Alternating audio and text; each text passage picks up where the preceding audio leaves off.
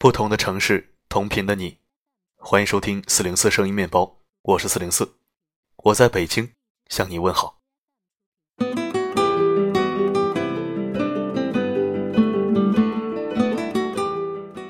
最近好像公众号里面的很多文章啊，都是偏向于刺激人们斗志的。昨天我在十点读书也播出了一篇周冲的文章，三十岁，你该担心的是失业，而不是失恋或者失婚。对于文中观点，我深以为然。人工智能时代马上就要来了，或者说已经来了。如果这个时候还不努力提升自己，那么真的就要被机器人取代了。体力劳动者的危机是最大的，脑力劳动者好像还能挺一段时间。可是，当具备知识含量的人工智能产品普及的时候，脑力劳动者的危机也会如约而至。这个时代啊，尤其是二十五岁以上的成年人。再回到校园上自习、写作业、参加考试，这可能性不太大。人工智能时代，拼的就是你比机器人能强在哪儿。人永远在一个方面比机器人要优越，那就是思想。谁的思想高度和厚度更胜一筹，谁才能脱颖而出。如果你只是一个思想简单、大脑一片空白的甲乙丙 A B C，那么你真的就要被这个时代所淘汰了。如何才能做到安稳的活在这个新时代？那就只有不断的增加知识，拓展见识。除了不切合实际的回到学校和背上背包周游世界各国，唯一的办法就只有读书了。不断的读书，书中自有颜如玉，书中自有黄金屋。查理芒格曾经说过：“如果你想获得想要的东西，那就得让自己配得上它。信任、成功和钦佩。”都是靠努力获得的。好的，今晚为你分享的内容是来自柴犬叔叔的好文。读书和不读书，过的是不一样的人生。一起收听吧。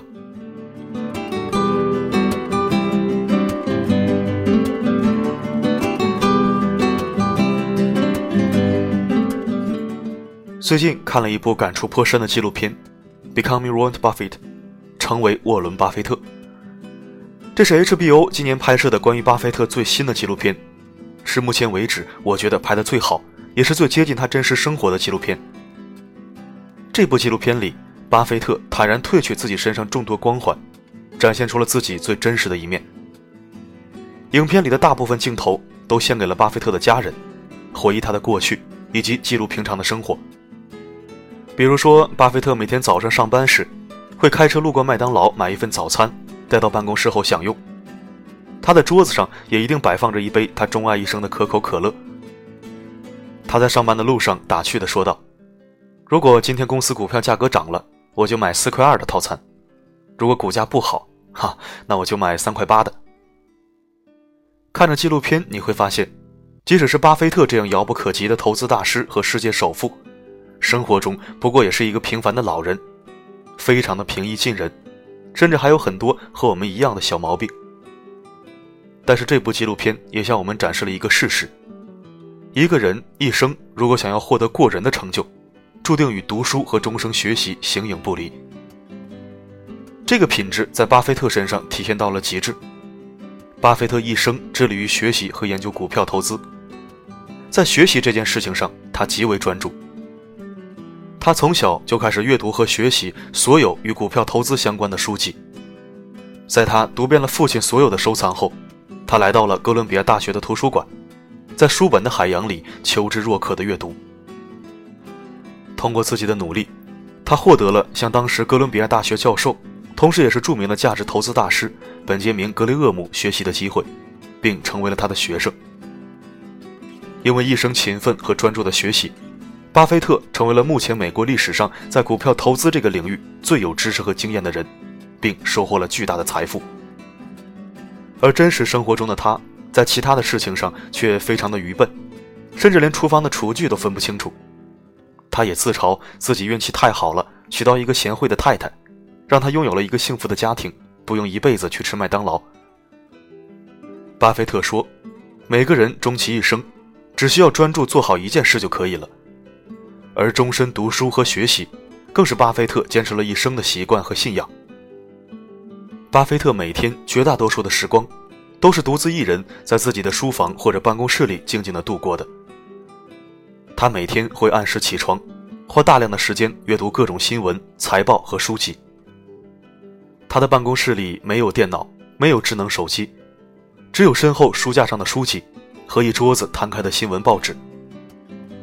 而他每天就坐在那里阅读和学习。时光静静流逝，他从年轻人变成了一个白发苍苍的老人，六十年如一日。关于巴菲特读书之多这一点，他的合伙人查理芒格曾经评价过：“我这辈子遇到的来自各行各业的聪明人，没有一个不每天阅读的，没有一个都没有。而沃伦读书之多。”可能会让你感到吃惊，它简直是一本长了两条腿的书。终生阅读和学习的巴菲特，即使在八十四岁的高龄，还掌管着全世界最大的投资公司，依然保持着敏锐的大脑和思维，以及对工作和生活的热爱。巴菲特说：“他从来不惧怕死亡，他觉得自己这一生过得无比充实和幸福。他每天都会兴致勃勃地起床。”期待着今天发生的所有新鲜事，对他的工作也乐在其中。那些想着快速致富的人，看完这部纪录片可能要失望了。巴菲特并没有提供什么点石成金的致富秘诀。与之相反，这部纪录片给我们展示的真相是：成功不仅是枯燥的，甚至还是有点孤独的。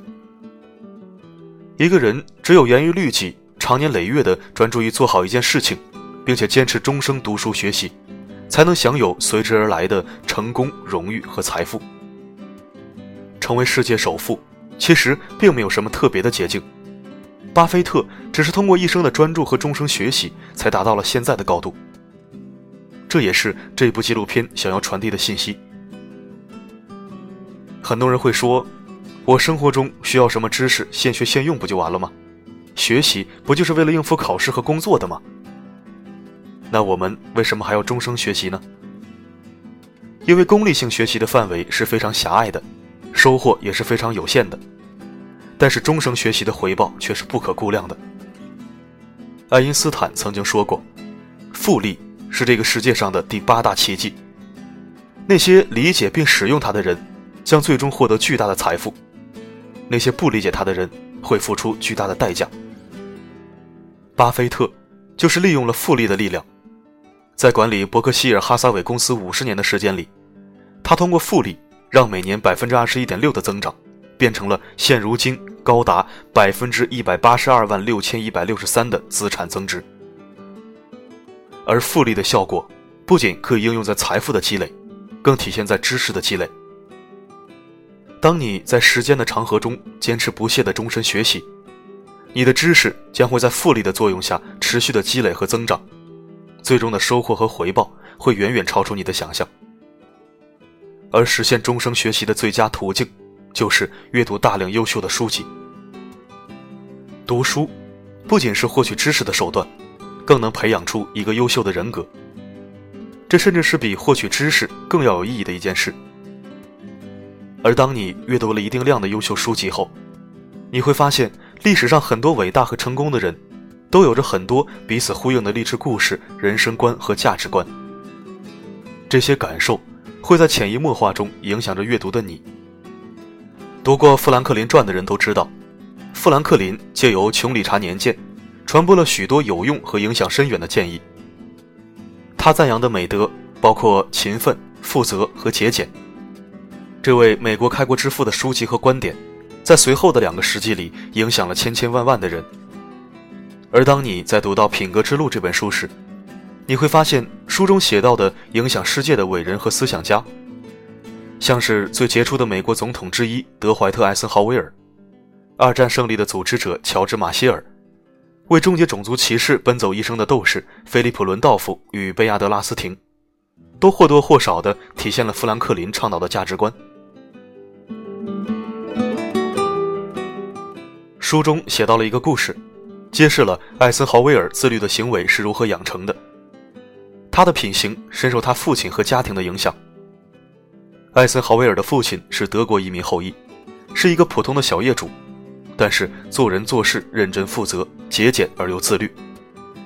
因为经历过破产的痛苦，他规定自己和公司的员工每个月必须将薪水的百分之十存起来，以防范意外情况。要知道，那个时候美国家庭的储蓄习惯很糟糕，但是艾森豪威尔的父亲却对资金和储蓄有着严格的自律。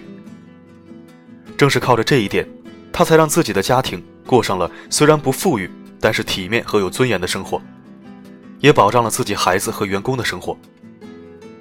这种自律的行为深深地影响了艾森豪威尔，使他能够通过严于律己晋升为一个严格而又优秀的军官，最终成为了一个伟大的美国总统。博览群书的你会发现，从富兰克林到艾森豪威尔，再到巴菲特，无论他们身处哪个时代，这些成功和伟大的人都有着类似的优秀品质和人格的共鸣。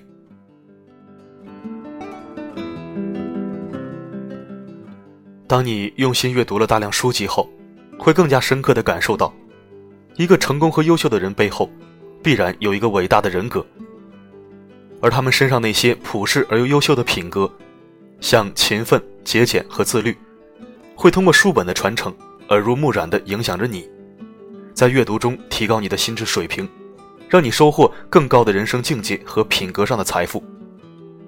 很多时候，我们所说的社会阶级上的固化和差异。并不仅仅是财富上的差距，更多的是每个人眼界和选择的不同。而读书和终生学习，是我们每个人用最低的成本提高自己的知识、眼界和人格的最佳途径。我们也许没有办法决定我们的出生和阶层，但是我们每个人都可以通过读书和终生学习，为自己塑造一个优秀的人格，实现个人的提高和阶级的突破。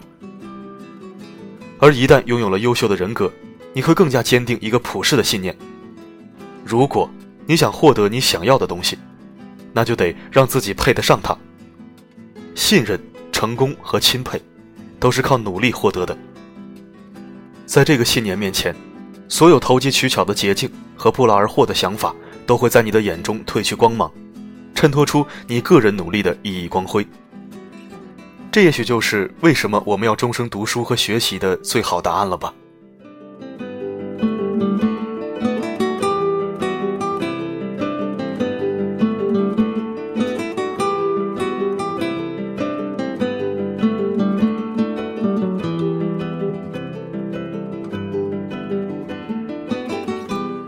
感谢收听，这里是四零四声音面包。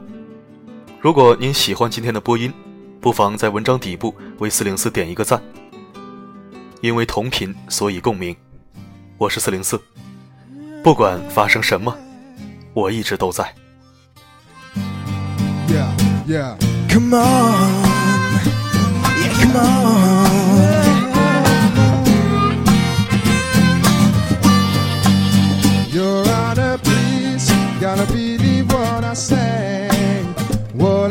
Just the other day, I must confess, cause I've had about enough.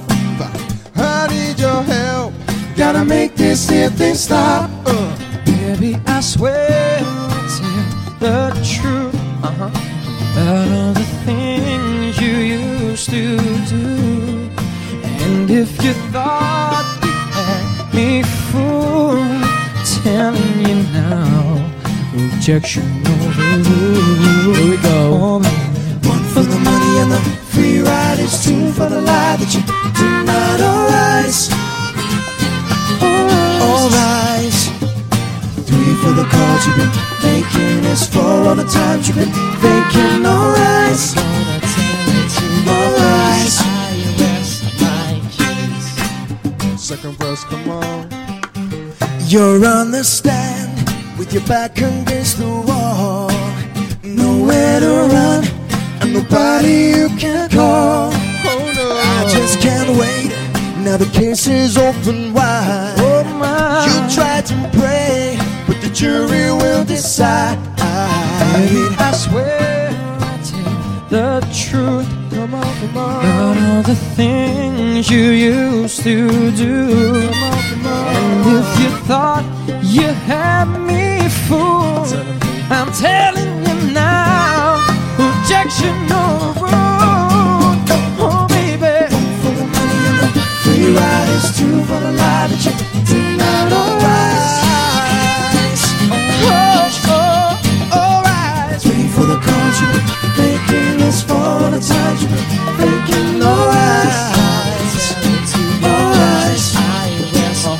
So step back, cause you don't know these cats to react. I lay low, leaving all my options open. Cause the decision of the jury has not been spoken. Step in my house, you find that your stuff is gone. But in reality, to whom does the stuff belong? I bring you into court, consider to push my order. And you know that you overstep the border. Uh. For the money and the free ride is two for the lie that you did not alright. You've been making this for all the times you've been faking. Alright. Alright. Uh. One for the money the free ride is two for the lie that you did not alright. Alright. Three for the been making this for all the times